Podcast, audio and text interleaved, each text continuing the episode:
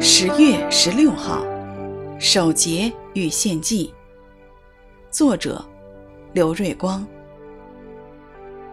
这些祭要在你们的节期献给耶和华，都在所许的愿并甘心所献的以外，作为你们的燔祭、素祭、奠祭和平安祭。民数记二十九章三十九节。神吩咐他的选民要守节献祭，逾越节纪念神把选民从埃及为奴之地拯救出来，是得救赎的日子。七七节也就是五旬节，纪念庄稼出熟，等待收割。吹角节是招聚的日子，神要再次招聚他的选民，要他们重聚。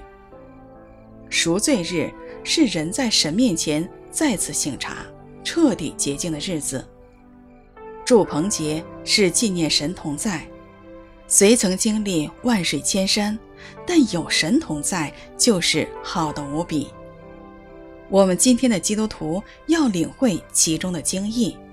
我们是因着主耶稣基督的救赎而蒙恩得救，因着圣灵的降临而得着能力，把福音传开，为主收割庄稼。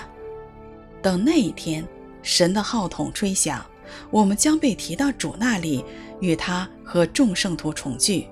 到那时，我们完全得赎、得洁净、得完全。到那时，我们要永远与主同在。想到这里，我们能不感恩，能不纪念主吗？在平常的日子，我们要常常亲近神，纪念神。感谢神为我们所行的大事，我们实在要纪念他，把他放在生命中的首位。